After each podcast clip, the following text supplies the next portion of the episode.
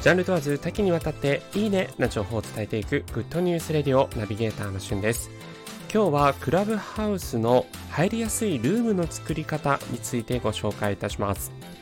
クラブハウスは音声版 SNS ということで、まあ、各ね、メディア、SNS でもすでに話題になっていまして、まあ、Android ユーザーの方ね、こう入れないということで、不甲斐ない気持ちを抱いている方も多いと思うんですが、すでにクラブハウスをお使いになっていて、えー、聞き戦の方も多いんですけれども、自分でこう、ルームを立ち上げていきたいなという方に耳寄りな情報をお伝えしていきたいと思います。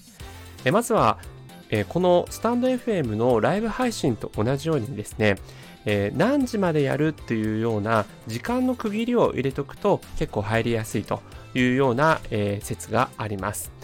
そしてスタンド FM と違うところはタイトルにですね、絵文字を入れることができますので、えー、結構こう、クローバーだったりとか、太陽のマークだったりとか、えー、虹だったりとか、まあそのタイトルのテイストに合わせてですね、それに合う絵文字を入れると結構目立つんじゃないかなと思います。え結構人によってはね、数字をこう絵文字風のあの表示の仕方して、数字が目立つような、えルームを立ち上げている方もいらっしゃいました。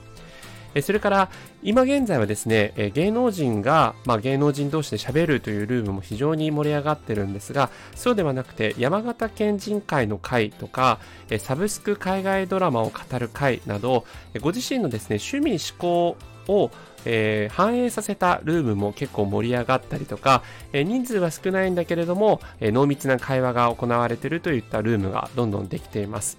まあ、そういった面で言うとですね、えどういった目的で使うかにもよりますが、ご自身で楽しい会話をしていきたいなという面においては、やはりこうご自身の好きなもの、こういう部分を語っていきたいもので、ルームを立ち上げられると、えより楽しいクラブハウスルームが出来上がるんじゃないかなと思います。